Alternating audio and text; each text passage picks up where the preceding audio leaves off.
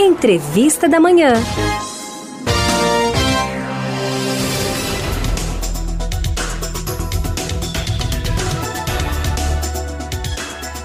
Pois é, minha gente, no programa de hoje a gente vai fazer um giro lá no Ceasa. Vamos saber como é que tá preço de fruta, verdura, cebola, tomate estão em alta.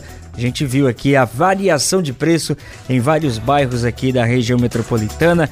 Tem também a alta de preços para a batata inglesa e o cará, viu? No telefone, para conversar conosco, a gente está com Paulo de Tasso, ele é o diretor técnico operacional do SEASA. Paulo, bom dia, bem-vindo ao Manhã 105. Aí, bom dia a todos os ouvintes da Rádio Olinda.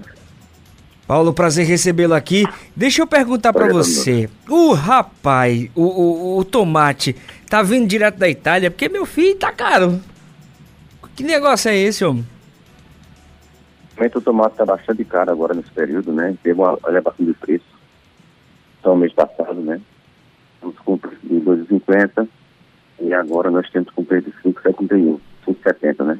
Uhum. E esse, houve um aumento de preço bastante significativo em relação ao mês passado, né?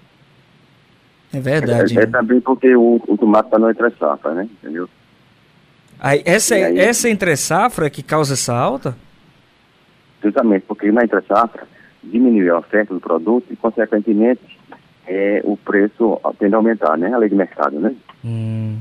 É a oferta e a procura, Aí, né?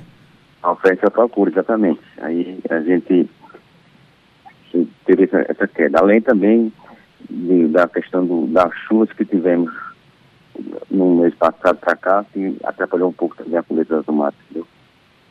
Entendi. Agora, deixa eu falar também de outro, outro produto que o pessoal manifestou aqui no, no nosso WhatsApp ao longo do programa, também alta de preço, que é o cará e o inhame. É, eu queria saber como é que está a, a, variação de preço entre um e outro e o que é que está valendo mais a pena levar para casa, o cará ou o inhame? Geralmente o cará é mais barato do que o inhame, né? É um produto que quase que similar praticamente, o, o, a textura dele, o, o gosto dele, Uhum. E aí o cará é mais barato que o inhame, né? Consequentemente, o preço mais convidativo é você comprar o cará, né? Tem as mesmas propriedades, bem direitinho, mas é melhor comprar o cará do que o inhame, logicamente, verificando na oportunidade quem está mais barato, né? Mas geralmente, e de regra, o cará é mais barato que o inhame, né? Hoje Sim. nós temos o cará a, a 6,60 o mês passado e esse, esse e hoje está custando 8 reais, quer dizer, tem um aumento de 20% mais ou menos na época. Entendeu? E o inhame, como é, é que está aí? O inhame, ele está custando 8,50 hoje, o inhame, né? 8,50? Certo. Está é... melhor do que o, o caraca melhor ainda, entendeu? Sim, sim. Aí deve, deve ser em função da redução da área, da área plantada, né, que teve. Uhum. Tem, to, da, tem todo um aspecto. Os custos de produção, os custos de produção inibiu bastante a produção de produtos. Né? Tem todo um aspecto por trás, né, né, Paulo? Que... Todo um aspecto, consequentemente, as pessoas iam produzindo, recuperando o preço que ele investiu, né? Uhum. Consequentemente, o produto estava sendo penalizado, né? Então, aí, faz um movimento de recuo na, na sua área plantada para diminuir seus custos. Consequentemente, aí diminuiu a oferta e a oferta diminuindo, consequentemente, os preços tendem a aumentar. Então, é uma coisa muito pontual. Acreditamos que a partir de março e abril, esses preços começam a normalizar e a partir do segundo semestre, aí os preços realmente começam a cair, porque coincide com o maior produto no período de safra de todos os produtos, entendeu? Uhum.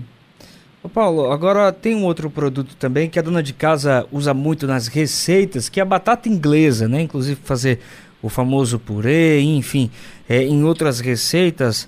É, quanto é que está o preço? Como é que está essa questão da batata inglesa?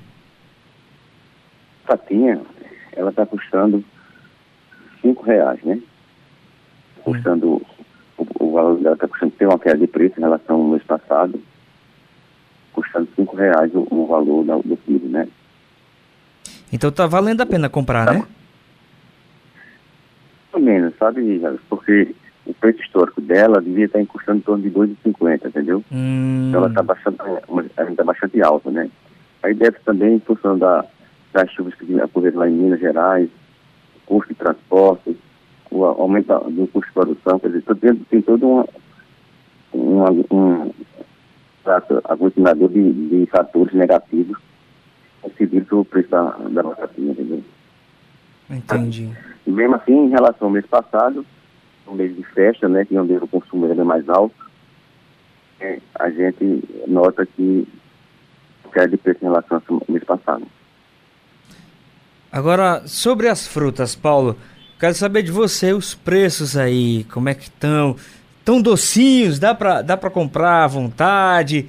Não dá? Como é que tá o preço das frutas? Não, as frutas, é, elas estão impactantes que as hortaliças, né, que são bastante sensíveis sensíveis à questão climática, né?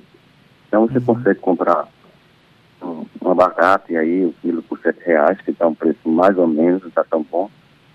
Você também está nessa safra o abacate. Nós temos aí um abacaxi que está na, na safra, né?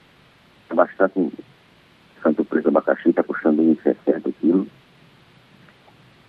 A manga, a manga é a fruta da safra, como é que está essa situação aí? Manga ela também está na safra, entendeu? Uhum. Está custando o quilo na faixa de 1,70. 11,70.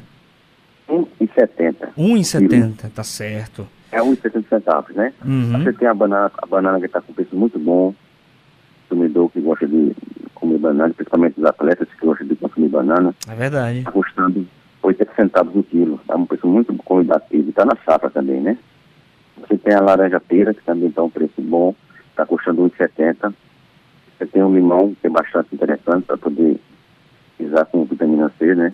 Está custando 1,45. Muito bom preço. Então, as, as, frutas, de forma geral, são mais convidativas em termos de preço do que as hortaliças.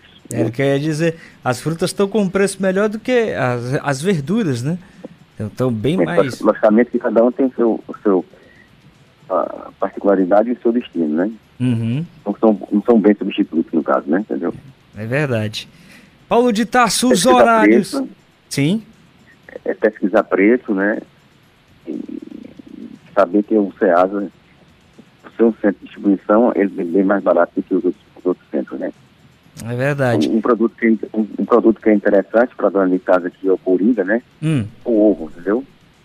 O ovo ele teve uma queda de preço em relação ao mês passado. Quanto é que está custando o ovo? custando o mês passado 14 reais a bandeja com 30 unidades, está 13 reais a bandeja com 30 unidades, né? Uhum. Proteína boa, bastante completa em termos de, de nutrição e está bastante barato.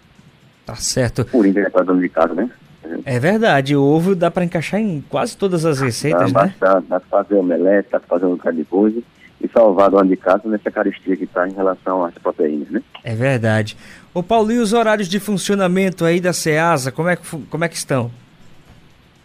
A gente, a gente funciona a partir das 3 da manhã até às 18 horas, de segunda até as sextas, né? No sábado a gente vai até às 13 horas. Tá Sempre das 3 da manhã. Entendeu? No domingo a gente fecha uhum. para poder fazer todo o processo de manutenção devido, e mais de segunda a sexta, de 3 da manhã até às 18 horas e no sábado até às 13 horas. Tá certo. Paulo de Tarso, um grande abraço, obrigado pela sua disponibilidade em conversar conosco aqui no Manhã 105 da Rádio Olinda. Sempre à disposição, bom dia para todos e com Deus.